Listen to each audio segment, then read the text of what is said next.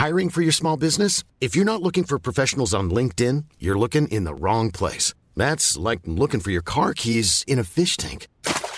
LinkedIn helps you hire professionals you can't find anywhere else, even those who aren't actively searching for a new job but might be open to the perfect role. In a given month, over 70% of LinkedIn users don't even visit other leading job sites. So start looking in the right place. With LinkedIn, you can hire professionals like a professional. Post your free job on linkedin.com slash people today.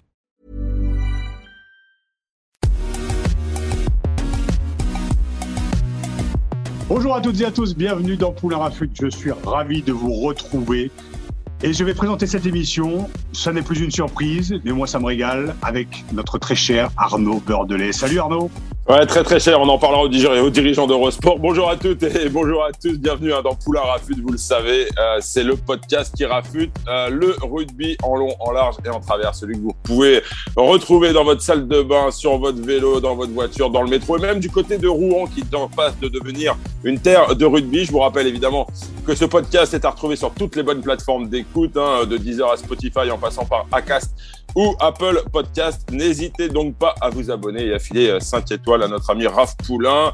Si ça remplit pas son frigo, ça flattera son ego. Ça va été facile. De cette façon, vous recevrez chaque semaine les derniers épisodes directement sur votre smartphone. Raph, je te repasse la main et je te laisse nous présenter notre invité du jour. Oui, je suis ravi, Arnaud. Je suis honoré de pouvoir échanger aujourd'hui avec un homme de son temps qui a eu le courage de prendre la parole dans un doc génial réalisé par Canal+. Il faut qu'on parle. Tout au long de ma carrière, j'ai ressenti cette virilité exacerbée dans des mots, dans des attitudes de bonhomme, et ce cri de motivation scandé avant de rentrer sur le terrain pour se motiver. On n'est pas des.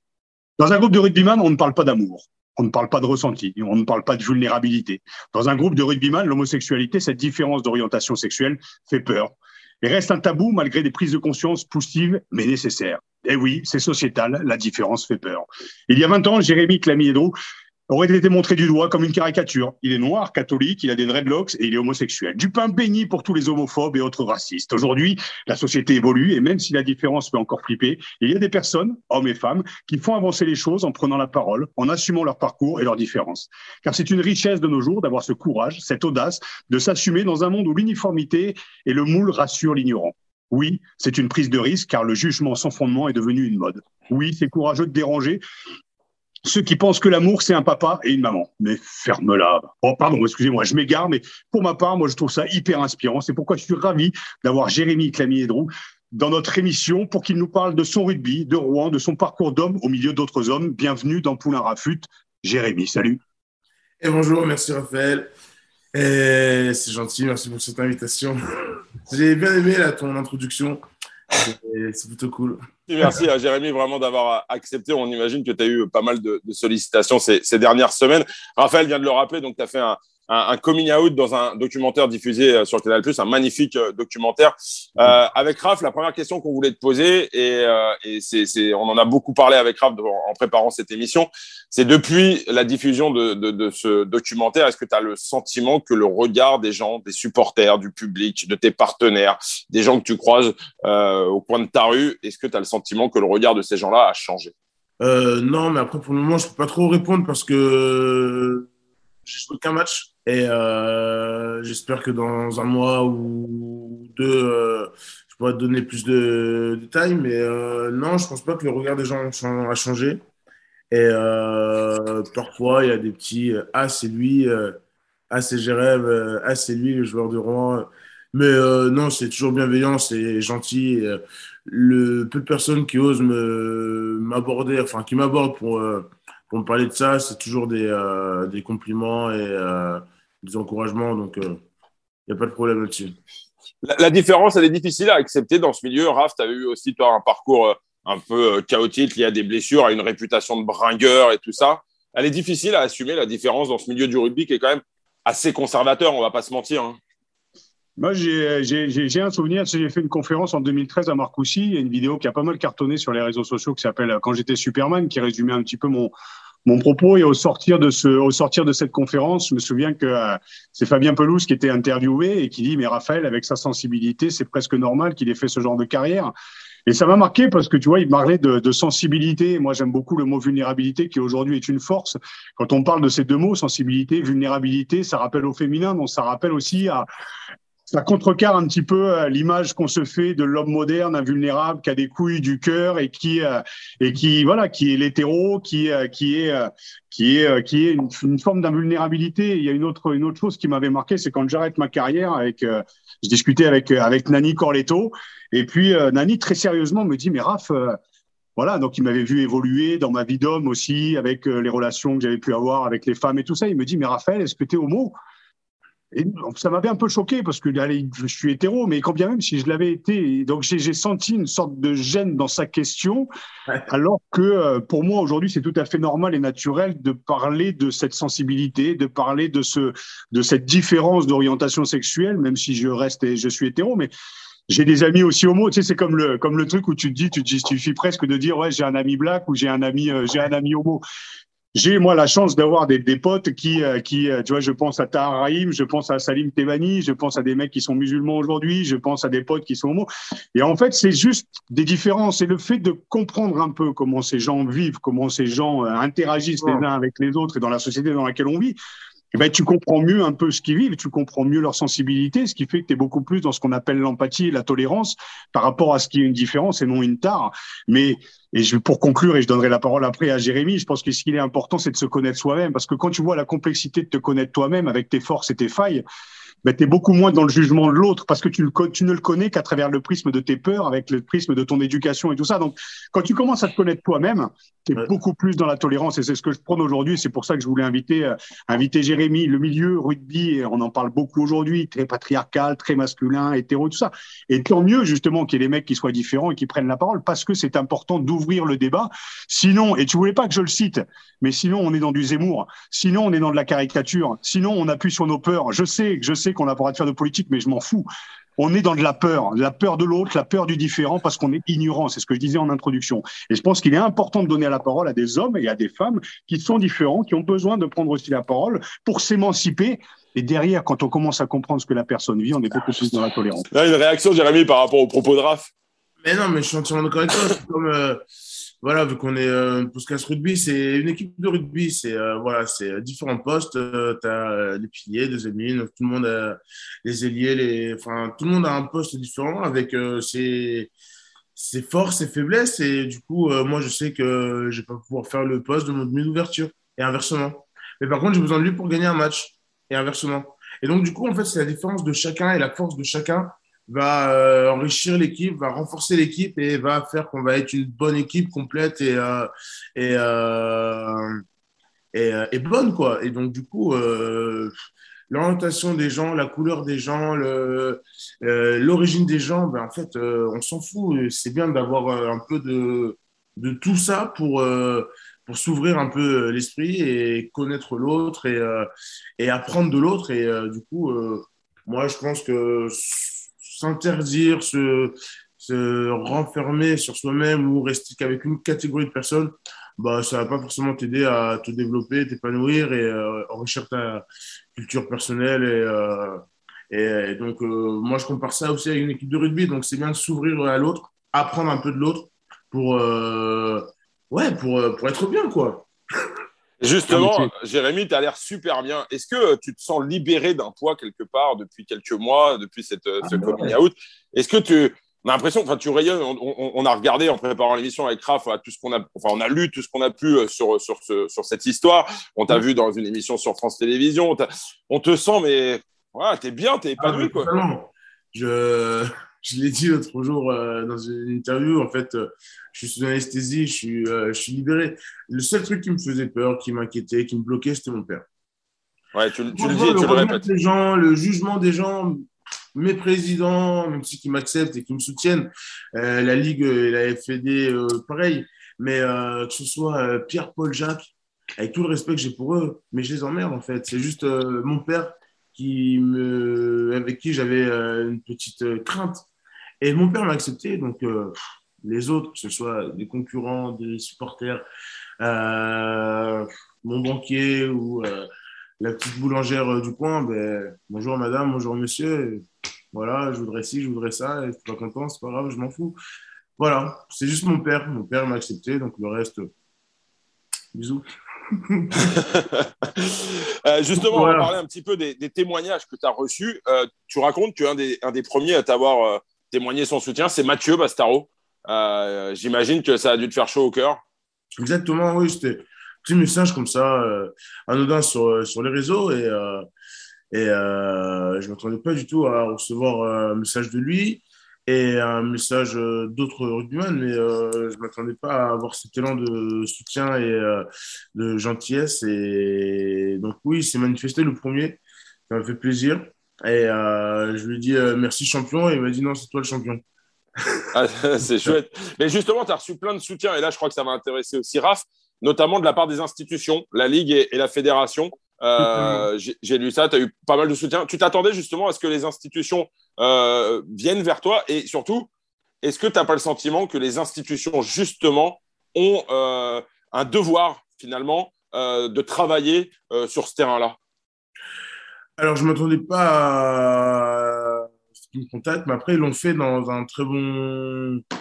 Dans le sens où, en fait, ils voulaient m'accompagner me protéger aussi, entre guillemets, parce qu'il peut toujours y avoir des cons derrière leur PC qui vont se lâcher ça, il y en aura toujours, malheureusement. Très bien que ces gens-là, bizarrement, devant toi, ils te disent bonjour et euh, ils t'ouvrent la porte.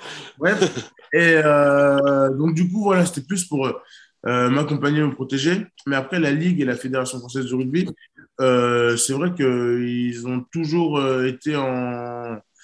comment dirais les, les, premiers pour combattre un peu les discriminations et les différences.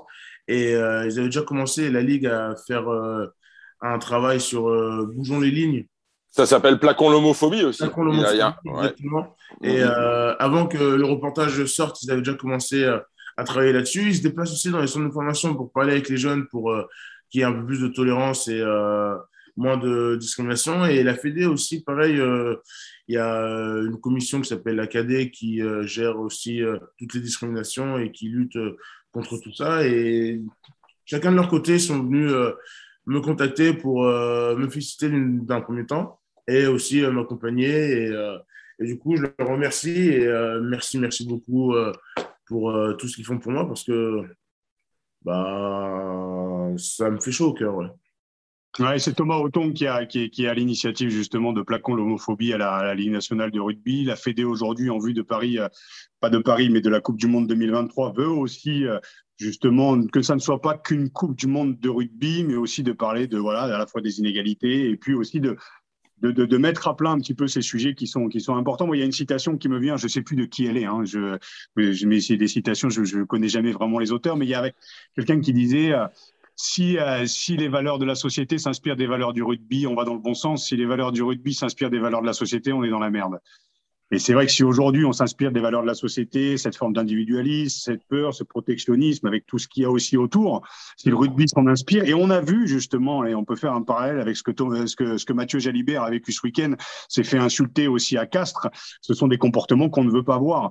Donc le rugby se doit d'être exemplaire, ce rugby doit mettre aussi à plat justement, de, justement ces problématiques aussi de d'intolérance aussi. On sait que l'une des grandes valeurs du rugby aujourd'hui, c'est quand même d'être au soutien. Il faut donner justement la parole à ces gens qui, euh, qui euh, voilà, qui, qui, qui, vivent de leurs différences. Et, euh, et c'est important. Je pense que le, le rugby a toujours eu ses, ses valeurs. Alors, je fais un peu le mec à l'ancienne de dire les grandes valeurs du rugby. Force est de constater qu'aujourd'hui, elles sont incarnées parce que nous, on se doit dans Poulain Rafut et les médias aujourd'hui se doivent de donner la parole et de te donner la parole. Et les institutions doivent être aussi au soutien parce que c'est la valeur principale euh, je dirais du, euh, du rugby. J'ai jamais su faire une passe, mais j'ai toujours eu du soutien derrière moi. Tout le monde attendait que je fasse la passe. J'en ai jamais fait une seule. J'étais bien content que les mecs aussi euh, soient là pour récupérer la gonfle. Donc, euh, bah, c'est important. Ah, oui. C'est sûr, c'est sûr, c'est sûr. Mais c'est bien que les institutions soient présentes et ne fassent pas les sourds d'oreilles et euh, contrairement au foot, par exemple, c'est vrai que je pense pas que les institutions soutiennent les euh, joueurs qui euh, osent prendre, la parole. Et je trouve ça très dommage parce que je le dis souvent, mais le foot, c'est quand même euh, le sport où il y a le plus de licenciés. Et l'impact de la Ligue et de la Fédé est très important. Donc, si il bouge un petit doigt, bah, ça aura des répercussions énormes. Mais bon, malheureusement, il ne va pas les choses comme ça. Dommage pour eux. La nuit du rugby a eu lieu lundi soir et j'ai vu des photos et euh, les coqs sportifs étaient invités. Les coqs sportifs, c'est euh, euh, une équipe, une équipe parisienne constituée de euh, d'homosexuels entre autres et aussi de LGBT. Donc euh, c'est Et même des hétéros. ça- hein. Il y a- Hein je Aussi, crois que tout le monde peut y jouer. hein. Ah oui, Il y a c'est de- friendly en fait. C'est euh, ouvert à tout le monde et euh, voilà. Tout à fait. Et c'était cool. Et tu y étais d'ailleurs. Tu étais invité aussi à la nuit du rugby. Donc euh, voilà, ouverture, empathie et euh, allons ensemble dans le même sens. Voilà, pas dire. Mais, moi, j'aimerais faire un petit, un petit flashback, Jérémy, quand même, parce que euh, Raphaël l'a dit dans son introduction, euh, le rugby est un sport où, voilà, entre guillemets, et pour parler de façon vulgaire, il faut montrer ses couilles. Raph le disait, combien de fois on a entendu dans un vestiaire, on n'est pas des PD, il faut y aller, on va leur casser la gueule, et patati et patata. Est-ce que, est-ce que justement, en étant dans un milieu, tu es rugbyman professionnel, en étant dans ce milieu-là, est-ce que ça a été plus difficile finalement de prendre cette décision de, de faire ce coming out? Non, parce que malheureusement, cette phrase-là, en fait, euh, tu les as entendues, tu les as malheureusement trop acceptées. Et euh, du coup, euh, elle t'atténue plus, quoi. Maintenant, c'est vrai que euh, vu que je m'impose de plus en plus, donc euh, ils évitent de dire ce genre de phrase devant moi parce que moi, je leur dis, bah oui, moi, je suis PD et, et je le dis en rigolant et du coup, ils sont gênés merde. d'avoir dit cette phrase, quoi. Donc, du coup, on passe à autre chose. C'est euh, maintenant, euh, ils vont avoir euh, euh, un autre discours dans le sens, euh, on va pas se laisser euh, marcher. Enfin, euh, on va défendre notre territoire. Euh, nous, à Rouen, euh, notre euh, notre logo, notre mascotte, c'est un lion. Un lion. Où on dit qu'on va à la chasse. euh, On est une meute de lions. euh, qu'on qu'on voilà, on va prendre notre proie et puis on va pas la lâcher. euh, on la saisit. Enfin, on essaie de changer de vocabulaire, de changer de mots. Et c'est mieux. Et puis du coup aussi, on découle ce vocabulaire avec les jeunes. C'est voilà, on est des lions, on est, vous êtes les lionceaux, on va à la chasse, on y va ensemble, on laisse pas le copain tout seul. Voilà, c'est un peu plus imagé et peut-être un discours qui est plus parlant. Parce Et peut-être qu'avec tes. Excuse-moi, juste pour rebondir, Ah après je te donne la parole, mais peut-être qu'avec le courage que tu as eu et ce témoignage que tu as apporté, on va pouvoir euh, montrer aussi que cette phrase on n'est pas des PD qu'on entendait parfois dans les, dans les vestiaires, c'est totalement euh, faux, quoi. C'est totalement euh, euh, ubuesque d'entendre ce genre de phrase. On peut effectivement Oui. avoir une homosexualité, euh, être, avoir une sexualité différente et casser la gueule à un mec en mêlée. Exactement.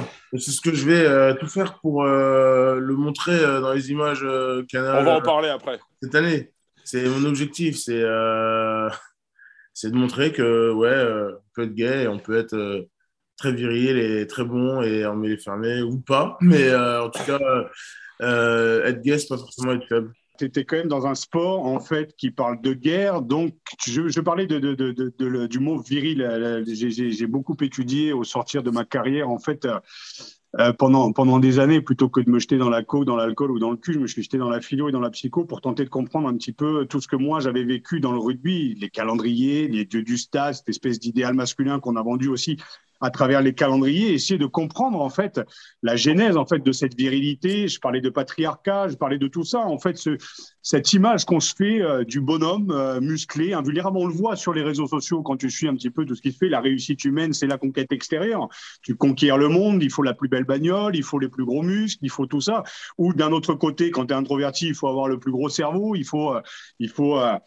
Voilà, il y a toujours cette forme de conquête extérieure. Et dans le rugby, c'est ça aussi. Tu dois conquérir, enfin, tu, tu- tu le disais, Jérémy, il faut conquérir l'autre aussi. Il faut conquérir le terrain adverse. Il faut marquer. C'est la notion de guerre aussi. Donc, il y a tous ces clichés aussi de virilité qu'il faut arriver à casser. Et c'est, euh, je dirais pas que c'est paradoxal, mais c'est délicat d'arriver aussi à naviguer quand tu es aussi dans l'ignorance, quand tu connais pas aussi comment tu fonctionnes toi intérieurement, quand tu mets, quand je parlais vraiment de, vulnérabilité, tu es quelqu'un d'invulnérable sur le terrain. C'est-à-dire que tu ne dois pas montrer tes failles. Et on a toujours fait le parallèle entre l'homosexualité et une forme de faiblesse.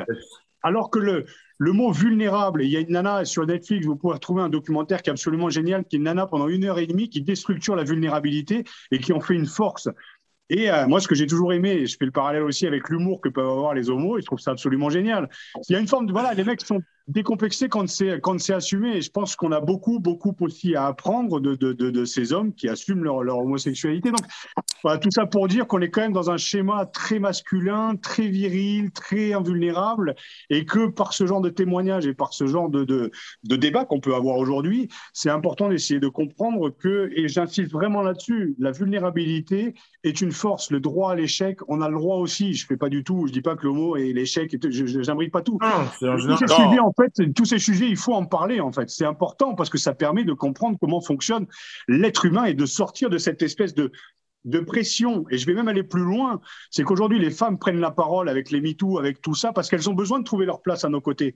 Mais il faut aussi comprendre que l'homme aussi, il est très complexe de devenir un homme moderne aujourd'hui, avec tous ces clichés d'invulnérabilité. Il faut être grand, il faut être fort, il faut écraser l'autre à l'école pour avoir la meilleure note, et du jour au lendemain, on te demande de travailler avec ton collaborateur. Il y a tous ces clichés, en fait, qui, qui sont que l'homme moderne peut aussi étouffer. C'est très complexe d'être un homme aussi aujourd'hui dans notre, dans notre société. Et c'est important justement de parler de ces différences parce que parce qu'on est voilà, on est pluriel, qu'on est tous différents les uns des autres, on a un chemin, c'est de savoir comment on va arriver à vivre ensemble. Et pour ça, le mot tolérance est essentiel aujourd'hui. Voilà.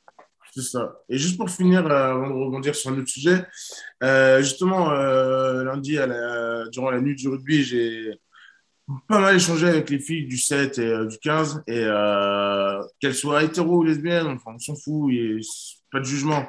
Mais justement, elles étaient c'est là où j'ai plus, euh, je me suis plus rendu compte de l'impact du reportage. C'est dans le rugby féminin. Euh, l'homosexualité est présente, pas forcément très ou plus ou moins que dans le rugby masculin, mais euh, c'est vrai que c'est quelque chose qui est présent chez les filles, mais qui parfois demande à être caché par les dirigeants de club. Et ça, pour le coup, ça, c'est pas très cool pour les filles parce que bah, les filles, voilà, elles jouent en première division, en équipe de France parfois. Et euh, voilà, elles s'amusent, elles font leur vie et parfois on leur demande de mettre leur vie euh, sexuelle, euh, amoureuse de côté parce qu'ils représentent l'image du club. Et moi, du coup, à Rouen, j'ai la chance d'être accepté euh, par mes euh, présidents. Après, en même temps, je ne leur pas trop laisser le choix, mais euh, bon, Dieu merci, ils me soutiennent. Et, et, je pense que dans d'autres clubs, ils devraient aussi faire la même chose. Après, voilà, on n'est pas là pour se montrer, on est là pour faire du sport, certes, mais plus quand on est épanoui, généralement, on est meilleur dans notre sport. Donc, voilà, si vous pouvez retenir cette phrase du président. C'est dur, ce que tu, c'est dur ce que tu dis parce que déjà les femmes ont du mal aussi à, s'émanciper. De par aussi on a notre une grande part de responsabilité hein, de, euh, d'hommes aujourd'hui, mais de dire que dans un club aujourd'hui tu dois cacher en fait ton orientation sexuelle pour l'image du club, c'est euh, c'est presque c'est presque grave parce que c'est euh, c'est d'un côté la ligue et la Fédé et toi et, d'autres personnes prennent la parole et dans d'autres sports, parce que le documentaire, c'est aussi, ça n'est pas que sur le rugby, et tu n'étais pas le seul à faire son coming out. Mais ce sujet de, de, de, à la fois tabou déjà les femmes et euh, c'est euh, euh, Marjorie qui a pris la parole justement lors de la nuit du rugby en disant je suis content d'avoir vu évoluer notre sport aussi de voir les de voir justement l'image les médias les sponsors les supporters voilà, de changer de regard aussi sur le rugby féminin. Ben, il y a encore, et c'est bien que tu ouvres le débat aujourd'hui, de dire que ouais, il y a encore à ce niveau-là aussi des mentalités à faire évoluer, notamment dans les clubs, parce que une fois de plus, le rugby, c'est masculin, c'est patriarcal, et il y a un moment où la place de la femme est, est, vitale. On a besoin, on a besoin de cette différence. Et putain, l'orientation sexuelle aujourd'hui, c'est un choix euh, personnel, mais qui doit être assumé par la communauté, qui doit être assumé par, par tout le monde. Enfin, c'est voilà, pour moi, il faut, il faut une ouverture assez. Voilà, je, trouve ça assez euh, important que tu, le, que tu le dises aussi, parce que les femmes aussi ont peut-être aussi du mal à, en parler. Avant de basculer sur un, autre sujet, messieurs, je vais me faire euh, le plus candide du monde, mais en quoi l'orientation sexuelle d'une joueuse peut nuire à l'image d'un club? Ah, vous, posez la question aux, personnes euh, qui en doutent. Qui... J'ai du mal à comprendre, en fait. Vous avez une idée? Non, mais je ne sais pas, je n'ai pas la réponse. non, pas le droit. De ce que je peux imaginer, de ce que je connais une fois de plus du, euh, du rugby, euh, on, se, on se voile la face derrière un, derrière un idéal de comportement que doit être une joueuse ou un joueur de rugby je le dis et j'insiste, j'ai fait les calendriers des dieux du stade. Donc, on vend cette image idéalisée, fantasmée, presque mythologique, en fait, derrière. Donc, tu casses un petit peu le, délire de l'image du, euh, du, rugby, de l'image du club qui est saine, qui est, qui est polissée, qui est, qui, est, qui est belle en apparence. Mais quand tu sais ça, en fait, à l'intérieur, bah, le gâteau a plus du tout la même saveur. Il a un petit goût de merde quand même derrière. Quoi. Je, je trouve ça un petit peu. Bah, c'est vrai. Ah, l'image est belle, mais dès que tu commences, et, je fais le parallèle avec ce que j'ai vécu dans le monde du, dans le monde du rugby quand j'ai sorti mon bouquin. Un ancien dieu du stade raconte sa descente aux enfers. On m'a montré du doigt, on m'a caricaturé comme un lanceur d'alerte. Alors je ne faisais que raconter mon histoire avec mes hauts et mes bas, ma part de responsabilité.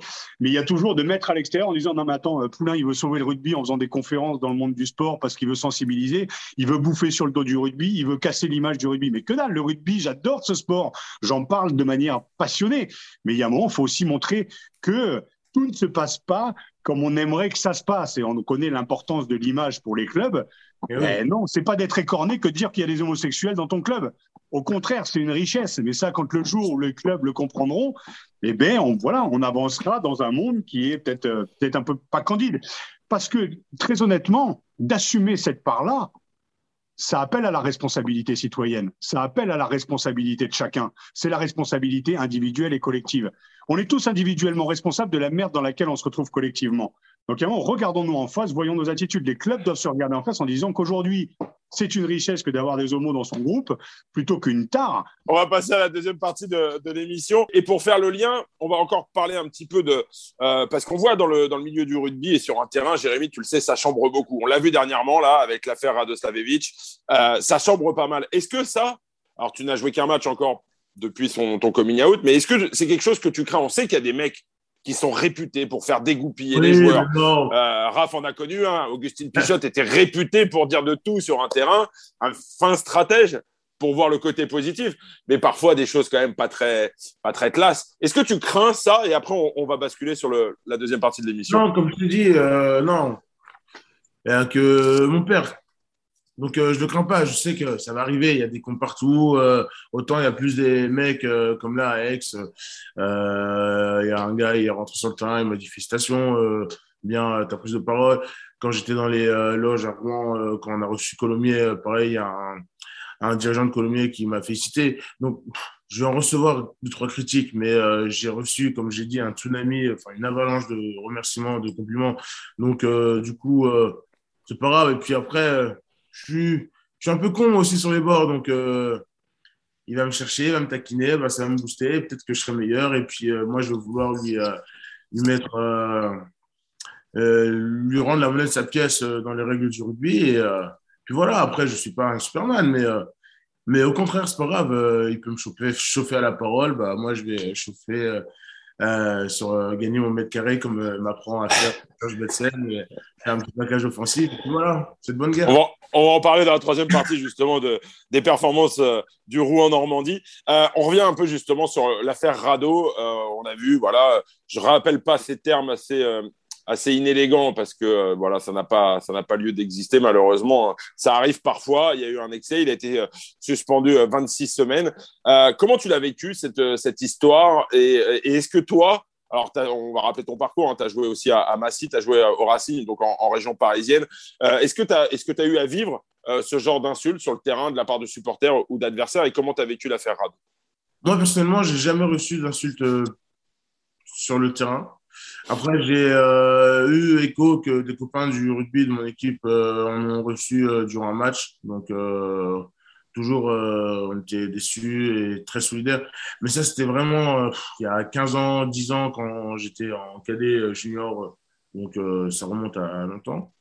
Après, pour cette affaire-là qui a fait un peu la une du média, du coup, en faisant partie de la cadet avec la Fédé, on m'a demandé euh, mon avis. Moi, j'ai préféré ne pas donner mon avis parce que, d'une part, je ne me sens pas légitime de sanctionner auprès une personne qui pourrait être mon coéquipier parce qu'on joue dans la même division. Après, voilà ce que j'ai dit, et là, je peux le redire sans aucun problème, c'est que 26 semaines, pour certains, ça va être beaucoup, pour d'autres, c'est pas énorme, mais 26 semaines, c'est quand même euh, plus du trois quarts d'une saison. C'est énorme pour moi. Après, j'ai dit que les mots peuvent parfois dépasser, la pensée, même si que je ne pardonne pas du tout, mais voilà, euh, parfois, on peut dire. Euh, moi, moi, je suis le premier à dire casse-toi PD, alors que je, suis homo et je ne devrais pas dire ça. Donc, voilà, c'est juste. Euh, parfois, les mots dépassent la pensée. Après, je n'ai pas trop envie de me, pencher sur ce sujet parce que c'est très délicat, mais juste. je ne pardonne pas. L'erreur est humaine. Il faut donner une seconde chance. 26 semaines, c'est beaucoup. Si tu veux jouer au rugby, moi, j'ai loupé que 4 matchs. J'ai joué la cinquième journée, j'ai loupé 4 matchs. Et 4 matchs, c'est rien, mais c'est énorme. Donc, 26, je vous laisse. Euh, ouais. Euh, voilà. Imaginez euh, ce que ça peut être pour un joueur de rugby professionnel, parce que je vous rappelle que le rugby, c'est notre boulot. Certes, on s'entraîne, mais nous, ce qu'on veut, c'est jouer aussi. Et quand tu joues pas, c'est dur. Voilà. Mais s'est excusé, il va s'excuser. Il... Voilà, l'erreur est humaine. Il faut laisser une deuxième chance. Il faut, pas... faut apprendre ses erreurs. Et après, voilà, il sert aussi d'exemple parce qu'on ne doit pas laisser ce genre de choses dans le rugby, ça ne doit pas s'installer dans le rugby, ce n'est pas possible. Mais euh, voilà, je ne veux pas trop me pencher là-dessus parce que euh, c'est délicat et, je ne pardonne pas, mais euh, voilà, il ne faut pas non plus tout prendre au premier degré. Justement, Jérémy, on va sortir de l'affaire Rado, mais il y a eu Demba Bamba aussi qui, qui, qui a dit qu'il avait été victime d'insultes racistes sur les réseaux sociaux dernièrement après un match où il était peut-être passé à travers, mais est-ce que ça, justifie ce genre d'insulte je, ne le crois pas personnellement. Mais est-ce qu'il y a une crainte? Et je pose la question à Raphaël, qui travaille aussi, qui est le parrain d'Oval Citoyen. Est-ce qu'il y a une crainte euh, d'une banalisation finalement de ce genre de propos? Ou est-ce que justement il faut frapper fort et interdire, enfin interdire, en tout cas sanctionner durement ce genre de, de comportement? En tout cas, il ne faut pas que ce soit banalisé parce que ça ne peut pas être banalisé. Je vous rappelle que ça reste quand même un délit en France. Insulter une personne, euh, enfin, le raciste n'est euh, pas autorisé, enfin, n'est pas légal. Donc, euh, je ne sais, pas sais pas quoi le mot exactement, mais il y a des peines pour. il, y a des, il, y a des, peines, il y a des amendes, effectivement. On peut attaquer en justice pour ce genre de propos. Exactement, donc on ne peut pas laisser, ça ne peut pas être banal. Et, donc, oui, il faut sanctionner. Malheureusement, parfois, il faut des exemples. Je pense que là, pour le coup, euh, il y en a un. Et euh, pas malheureusement, il faut des exemples. Faut... J'aimerais bien avoir le sentiment de Raph, parce que Raph, tu travailles aussi avec Oval Citoyen, qui travaille notamment avec, avec des jeunes migrants euh, qui s'intègrent par, par, par, le biais du, du, du rugby. donc j'imagine que peut-être que tu as été confronté aussi, Raph, par, avec ce genre de, à ce genre de, de, propos autour des, des, terrains avec Oval Citoyen. De façon très courte, Raph, est-ce que tu peux nous donner ton, ton sentiment par rapport à ça? Très, courte. Très très courte, hein. très très très très courte. Non non, il y a un mot qui me vient à l'esprit là maintenant, c'est l'ignorance en fait. Euh, l'ignorance, c'est t'amène à avoir des comportements à la con. Maintenant, euh, voilà, qui on est pour pour juger? Bien sûr que la sanction, elle est euh, elle est là. Moi, je la trouve je la trouve longue parce que je pense qu'il y a, y a une, je préfère, comme, comme, comme le disait Jérémy, mieux vaut donner une, une seconde chance. Nous, le, via Oval Citoyen, on proposait aussi à la Ligue, quand, parce que c'est pas la première fois que ça arrive, mais de proposer à la Ligue de prendre ces mecs-là euh, sous notre aile, en fait, des mecs qui ont, qui ont été dans l'excès, et puis de les sensibiliser, et puis d'avoir des actions aussi préventives pour euh, essayer de comprendre, de comprendre pourquoi ils en sont arrivés là, avoir des termes pareils. Maintenant, euh, qui on est pour, euh, pour juger? Moi, je suis simple supporter, comme le dit Jérémy. Les joueurs, ça pourrait être son pote. Euh, oui, parfois, il y a des mots qui dépassent aussi les pensées. Voilà, il s'est excusé. Maintenant, moi, je trouve que la sanction est bien trop, bien trop, bien trop longue parce que c'est un métier et que le mec a le droit à l'erreur et que là aussi, il faut être aussi au soutien. Bien sûr qu'il faut sanctionner parce que parce qu'on n'est plus dans les années 70 à faire des blagues sur les têtes de nègres. En fait, au bout d'un moment, on n'est plus on n'est plus dans ce on n'est plus dans ce genre d'humour. Aujourd'hui, on peut rire de tout à partir du moment où on considère euh, ceux qui sont euh, font partie, je ne vais pas parler des minorités, mais euh, que ce soit les noirs, que ce soit les homos, les musulmans, qui pour ne citer que faire des blagues sur ces gens-là, en fait, ils ne pourront rire que le moment où ils se sentiront considérés en tant qu'êtres humains. Euh, ils ne sont pas objectalisés en montrant du doigt là, le blanc occidental qui va faire des, des, blagues sur les têtes de nègres. Je vais très très loin, mais il y a un moment, il faut quand même montrer que euh, voilà, tant que tu n'es pas considéré euh, en tant que en tant qu'être humain faisant partie d'une société, c'est très difficile de, de, de rire de, de, rire de ça. C'est très difficile de laisser passer ce genre de comportement. Donc, euh, c'est une fois de plus que chacun se sente aussi intégré. On pourra rire de tout aussi à ce moment-là. Pour en revenir à l'affaire Rado et pour conclure, Voilà, je, je, je ne suis personne, mais comme Jérémy, je ne suis personne pour juger. Je trouve ça très très lourd et je préfère faire de la prévention. Et c'est ce qu'on fait avec Oval Citoyen, notamment sur l'accompagnement euh, des LGBT, l'accompagnement des migrants, l'accompagnement des jeunes sortis de tôle, l'accompagnement des jeunes aussi qui sortent de banlieue, de les accompagner justement à trouver du boulot, à les intégrer dans la société. Et bien aussi d'accompagner ce genre de comportement en disant bah ouais, t'as fait de la merde, ouais, t'as fait une connerie, mais en attendant, on va t'accompagner plutôt que de sanctionner. Une fois de plus, ce sera plus facile de montrer du doigt en disant t'es un enculé parce que parce que t'as insulté, parce que t'as plutôt que de dire, bah ouais, tu as le droit à l'erreur, on va t'accompagner. Reste à savoir ce que va faire Ex derrière. Est-ce qu'il va être aussi euh, euh, limogé euh, je ne le souhaite pas. En tout cas, ça reste mon point de vue parce que parce que c'est aussi d'être au soutien. Tu as le droit à l'erreur et le mec peut aussi se transformer, évoluer et apprendre de ses erreurs. Merci Raph pour cette intervention très courte. On va passer au dernier volet de cette émission. Hein. on va quand même parler de rugby, Jérémy. Ah. on, va, on, va, parler de Rouen troisième saison en Pro D2, avec une qui a été un petit peu tronquée, malheureusement. On va pas rappeler l'épisode oui, Covid. C'est le débutant. C'est ça, voilà. Donc l'an passé, le club s'est brillamment euh, maintenu. Beaucoup de changements hein, sont intervenus. On va en parler euh, ensemble. Et on voit que pour l'instant, ça tourne plutôt bien. Vous venez de gagner, donc on l'a dit, à, Provence Rugby. L'équipe est, septième euh, de, cette, de cette Pro D2. Parle-nous un peu des ambitions de ce club que tu connais bien. Tu as commencé là-bas. Après, tu es parti un petit peu en, en région parisienne, tu es revenu, tu portes les, couleurs de ce club depuis 9 ans. Je crois que tu es euh, fièrement euh, attaché à, ce club de, Rouen. Parle-nous un peu des, ambitions du, club et des présidents, euh, Jean-Pierre Louvel, notamment, qui est un peu porteur de ce projet. Jean-Louis, pardon, oui, oui. Pas de souci. Mais les présidents sont très modestes, donc du coup, ils vont dire cette année, l'objectif, ça va être le maintien. C'est ce qu'ils disent dans les journaux, et voilà. Sauf que moi, je suis un connard, je vais, euh, je vais dire la vérité. Non, je rigole. En gros, le club souhaite se maintenir de façon euh, pérenne en Pro D2. Donc là, déjà, cette année, c'est bien avec la métropole. On a réussi à changer de stade. Donc, on joue au stade Pierre euh, Et ils ont changé la pelouse. Ils ont mis une pelouse hybride pour pouvoir supporter les matchs de rugby et les matchs de foot parce qu'on partage le club avec euh, deux clubs de foot euh, de Rouen, le FCR et le QRM. Et euh, aussi pour recevoir les partenaires et le public, c'est plus sympa d'avoir un vrai stade de rugby qu'avoir un stade champêtre qui a pas trop été amélioré depuis plus de 60 ans. Donc, donc voilà.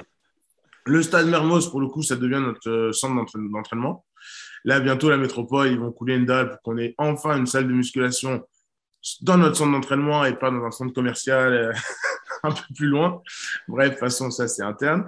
Et euh, donc voilà, ce qui est cool, c'est que le club se développe, le club veut s'installer euh, durablement en Pro D2.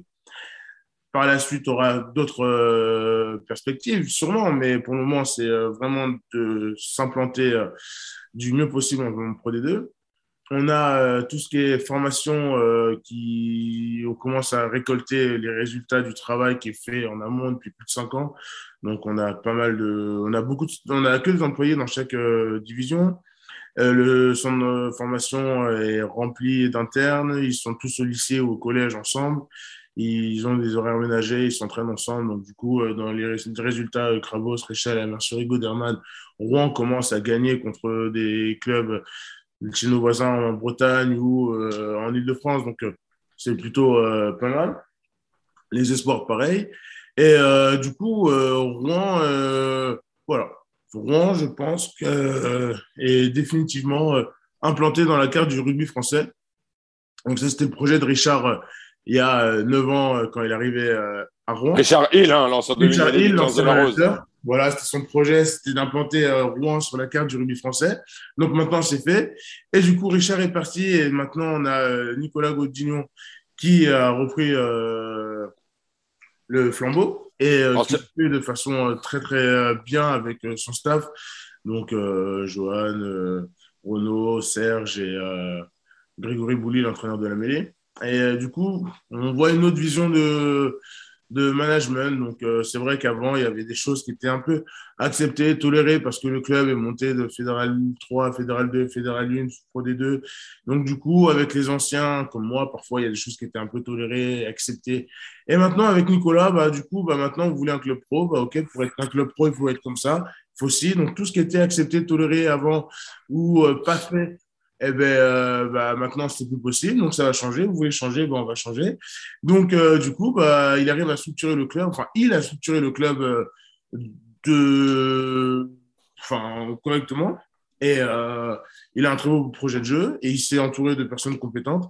Et maintenant, je pense qu'on va avoir des résultats intéressants. Et Rouen, j'espère, finira aux alentours de la neuvième place cette saison, j'espère. On se rappelle au mois de mai, du coup. Hein. Pas de souci.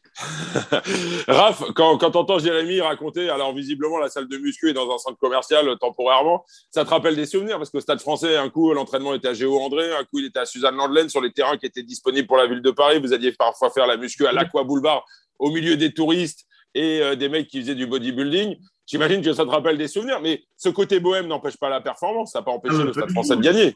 Ah oui, la preuve, la preuve, comme le dit Jérémy, justement, euh, c'est que, que ça fonctionne. Après, c'est une philosophie de club aussi qui s'est structurée. On parle d'un rugby d'il y a 20 ans qui se découvrait professionnel avec un Max Godzini, avec, comme tu disais, on s'entraînait à Diborne dans la forêt de Meudon avec la muscu sur une piste complètement, complètement délabrée. Mais après, quand tu as l'état d'esprit aussi, et c'est c'est aussi euh, qu'est-ce qu'il nous racontait justement il n'y a pas très longtemps que euh, bah, maintenant on a joué le jeu, bah, que c'est Biarritz d'ailleurs, c'est Stéphane Armitage qui nous disait bah, maintenant on a joué le jeu sur le terrain, euh, force est de constater qu'il va falloir aussi que la mairie, que tout le monde se mette d'accord pour nous apporter des infrastructures. Aix l'a fait justement en apportant les ah infrastructures. Maintenant, il faut que ça se passe sur le terrain parce qu'ils ont des trucs absolument géniaux. Hein. Philippon a fait un boulot énorme à Aix avec un centre de formation haute performance. Euh, Nicolas Godinot, que je connais, que je connais bien, qui j'ai joué, qui est un mec absolument super, a quand même navigué dans pas mal de clubs et a vu ce qui fonctionnait aussi. Donc, il faut structurer ce club de Rouen. Il est en train de le faire. Après, ce sera aussi aux joueurs de, sur le terrain, d'adhérer, euh, d'adhérer au, d'adhérer à la philosophie du, club. Nous, on y a adhéré parce que tu n'avais pas le choix. Max, tu rentrais dans tu rentrais dans la pièce le premier, avant le premier entraînement, ils disaient on va être champion de France et champion d'Europe. T'as pas un mec qui est sorti de la truc en disant moi je suis pas d'accord. Hein, tu vas tous dans le même sens. Après, oui, les infrastructures sont venues au fur et à mesure. Malheureusement pour Max, elles sont arrivées après son départ, avec l'arrivée de ce stade, avec son entraînement qui est à Boulogne, qui est tout près maintenant du stade. Mais c'est des aventures humaines aussi. C'est génial, c'est de te dire que tu es considéré aussi en tant que joueur et qu'on te donne les moyens de performer. C'est difficile quand on ne donne pas les moyens de te dire tu vas t'entraîner à Vesoul, tu vas aller faire ta muscu dans le Loir-et-Cher et puis tu vas aller jouer. En plus, Jérémy nous racontait aussi les déplacements, les déplacements en bus, où tu as 15 déplacements dans le sud de la France, où parfois tu fais des retours en 12 heures, 15 heures. Mais c'est ça qui soude aussi. Donc, il faut cette philosophie, il faut que chacun soit animé justement par l'objectif collectif. Et puis, euh, on sait que Rouen n'est pas une terre de rugby non plus. Donc, non, elle le devient. Attention. il faut créer la culture. Il faut créer aussi. Il faut donner l'envie aux supporters de venir. Ça passe aussi par la victoire. Nous, au Stade français, on jouait. Euh, alors, tu avais les Raptous et tu avais tous les mecs en 98 qui avaient gagné un titre. Mais après, derrière, tu jouais devant 400, 500 ou 1000 personnes en 99, 2000. Et en 2005, tu joues au Parc des Princes, tu les remplis, et en 2006, tu es au Stade de France. Donc c'est toute cette culture aussi euh, euh arriver à créer avec les supporters, les sponsors aussi, parce qu'on est à Paris et qu'on a réussi à trouver des sponsors, et Max est bien émerveillé, mais il faut les trouver aussi à Rouen aussi avec une, un budget où tu as déjà des, des, écuries aussi qui jouent le haut de tableau et qui ont, qui ont des budgets qui sont bien plus conséquents. Donc, il faut créer une philosophie autour d'un club. Et je pense que Nicolas Godignon, avec Serge Betsen derrière, il y a quand même un casting super au niveau de l'encadrement. Maintenant, les gars, c'est à vous de jouer sur le terrain. Et force est de constater que ça marche bien pour le moment. Pour le moment, ça marche bien à continuer. Après, il n'y a pas que Nicolas et Serge. Il y a aussi euh, euh, trois autres personnes qui font leur boulot et heureusement qu'ils sont là. Il y a Renaud, euh, Johan et Greg. Bien sûr.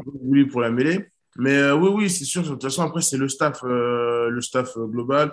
Les présidents, ils font de leur possible pour aller chercher des sponsors à droite à gauche.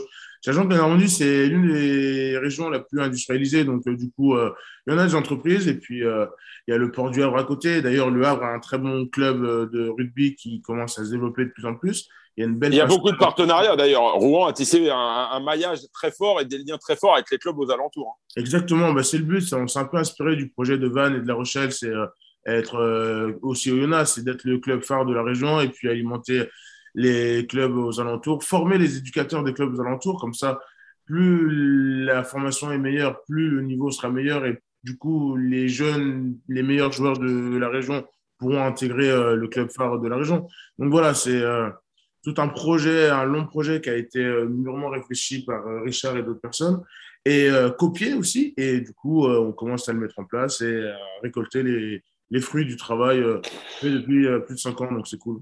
J'aimerais rebondir sur un, petit point parce que vous n'étiez pas d'accord, tu as chambré un petit peu rave, Jérémy. Euh, on sait évidemment que historiquement, culturellement, Rouen n'est pas une place forte du rugby français. Et tu le dis, voilà, elle est en passe de, de le devenir comme le Stade français. Paris n'était pas une, région de rugby au début des, à la fin des années 90 et au début des années 2000. Est-ce que tu as le sentiment que la mayonnaise est en train de prendre? Est-ce que, c'est, est-ce que, est-ce que les gens viennent petit à petit à l'Oval Oui, oui, j'aime pas la mayonnaise, mais oui, elle commence à prendre. oui, elle commence à prendre, et heureusement, parce que du coup, euh, bah, ça ouvre des portes euh, pour plein de jeunes. Moi, je sais que j'aime bien euh, entraîner les jeunes et je voudrais aussi faire un, projet, c'est le rugby dans les cités, et proposer une alternative aux aux jeunes de cité. Après, voilà, je suis un peu dans les clichés, mais euh, à part le foot, le basket et la boxe, euh, ils n'ont pas trop d'alternatives. Et puis, du coup, leur proposer le rugby, un sport de contact, euh, et puis de camaraderie, et puis aussi leur proposer un plan B, c'est avec le réseau du rugby, les sponsors. Ben voilà, s'il n'est pas très à l'aise à l'école, s'il aime bien la, cuisine, au lieu de, travailler dans le kebab de son cousin, bah, pourquoi pas lui faire un CAP cuisine avec un sponsor du club dans un restaurant. Et voilà, c'est donner et recevoir, c'est euh, c'est voilà un projet comme ça que j'ai envie de faire et euh, que je vais faire prochainement. Et euh, donner la chance aux autres. Parce que du coup le rugby c'est vrai qu'il m'a donné beaucoup. Et je me sens directement redevable. Donc ça ce sera mon futur projet. Génial. Génial. Tu peux te rapprocher de Val Citoyen parce que justement il monte et il cherche aussi les pardon des ambassadeurs aussi euh, un peu partout à travers la France. On est quand même implanté au Stade français, au Racing, à Bordeaux, à Pau, à Toulouse, à Montpellier. Et vous allez venir à Rouen parce que moi je suis chauvin. Pour le moment, je travaille pour la Normandie et pour Rouen. tu as bien raison. D'ailleurs, d'ailleurs, vous aviez été très très généreux, monsieur. Vous, vous, nous aviez apporté. J'étais venu avec ma bagnole. Justement, vous avez filé deux caddies de bouffe que j'avais pu distribuer à des à des associations. Donc euh, on va venir à toi. On va venir à toi. Je vais en discuter avec, le patron de, de, de l'assaut et euh, on va venir à toi. Eh, revenons au rugby, juste pour, euh, pour conclure, Jérémy. Euh, on, l'a dit, hein, Rouen est septième aujourd'hui. Tu l'as dit aussi, il n'y a eu que cinq journées, donc on ne va pas, s'emballer. Mais euh, j'ai senti qu'il y avait un discours ambitieux dans ton propos. on sent que à Rouen, on aime bien aussi vivre un petit peu caché, tranquillement. On on veut se construire. Mais Rouen en phase finale dès cette saison, c'est quelque chose qui fait fantasmer ou c'est quelque chose qui peut être tangible dans quelques mois? Bah, ça fait fantasmer. enfin, les fantasmes sont toujours excitants, donc euh, pourquoi pas. Mais euh, moi, je suis un peu utopiste, donc euh, je vais dire, vous savez, la Pro D2, c'est. c'est. Enfin, ça peut aller très vite dans un sens comme dans l'autre. Donc, il suffit d'une période. Regardez Van. Van. Une équipe que je respecte énormément, qui, à une minute près, était en finale top 14 l'année dernière bref, vous connaissez le parcours et aujourd'hui euh, un départ difficile. Agent pareil, qui descend pour les deux et qui commence euh, de façon euh, étrange, bizarre, difficile. Je sais que ces deux clubs vont se réveiller très très vite, peut-être la semaine prochaine. Donc vous voyez, ça peut aller très très vite dans un sens comme dans l'autre. Donc pourquoi pas pour Rouen? En tout cas, on va y travailler. Allez, pour conclure, dernier mot, on s'était dit avec Raph quand même, tu es un pilier qui arrive à 30 ans. On dit que c'est l'âge de la maturité. Aujourd'hui, tu as une exposition médiatique qui est pas liée directement à tes performances sur le terrain. Mais, du coup, on te découvre. Voilà, on te découvre. Et euh, justement, à 30 ans, un pilier donc arrive à maturité, je le disais. Est-ce que tu as l'ambition, peut-être, un jour, d'aller tutoyer euh, les sommets et d'aller jouer en top 14 oui, oui, vous savez, c'est mon côté rouennais. Vous voyez, je suis. je le dis pas forcément, mais j'y pense. Après, euh, on verra. On verra déjà cette année faire une grosse saison. Euh, reconcentrer uniquement sur le rugby et moins sur euh, ma sexualité parce que ça pour le coup elle n'a pas changé elle a toujours été comme ça et, et, euh, et, me faire connaître davantage euh, pour mes résultats sportifs. Et puis, euh, si un jour j'ai la possibilité d'aller tutoyer le top 14, eh bien, avec grand plaisir. Mais pour ça, il va falloir que ça passe par la Pro D2 et du rugby et du temps de jeu. Et, et voilà. Donc, on va se reconcentrer. on va se reconcentrer, non, mais on va continuer à travailler davantage avec notre salle de musculation dans le centre commercial et les copains à Rouen. et après, bah, on verra pour aller euh, dans un beau euh, ou pas club euh, de top 14. Mais ça, voilà, c'est un peu dans le coin de la tête. Mais pour ça, il faut travailler. Donc, voilà, je vais travailler. Et puis, ça vient, tant mieux. Ça vient pas, c'est pas grave. La Pro D2, c'est parfait.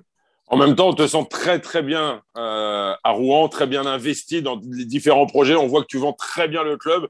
Si euh, pour l'après-carrière, ils cherchent un commercial, je pense qu'ils l'ont trouvé avec toi, Jérémy, parce que pour Oh, le coup, on sent que tu aimes ta région et ton club.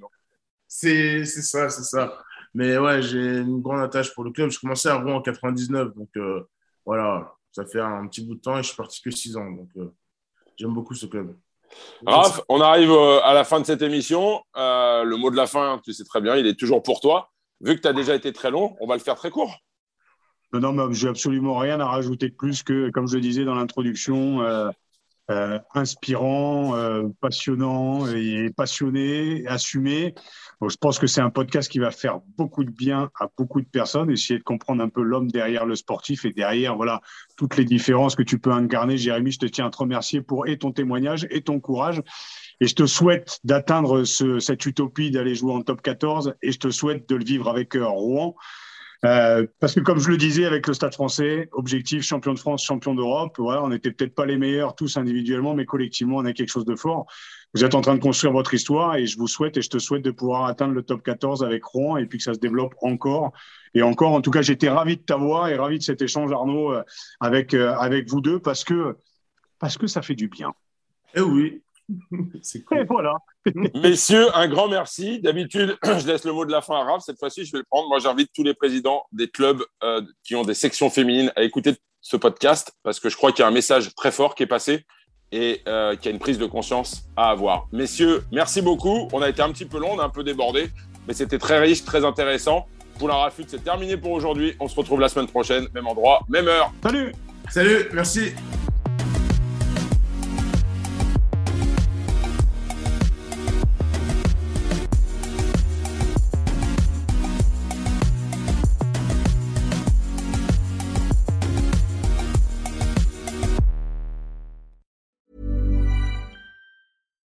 When you make decisions for your company, you look for the no brainers. And if you have a lot of mailing to do, stamps.com is the ultimate no brainer. It streamlines your processes to make your business more efficient, which makes you less busy. Mail checks, invoices, legal documents, and everything you need to keep your business running with stamps.com. Seamlessly connect with every major marketplace and shopping cart. Schedule package pickups and see your cheapest and fastest shipping options from different carriers with rates up to 89% off USPS and UPS rates. And with the stamps.com mobile app, you can take care of mailing and shipping wherever you are. Make the same no-brainer decision as over 1 million other businesses with stamps.com. Sign up with code program for a 4-week trial plus free postage and a free digital scale. No long-term commitments or contracts. That's stamps.com. Code program.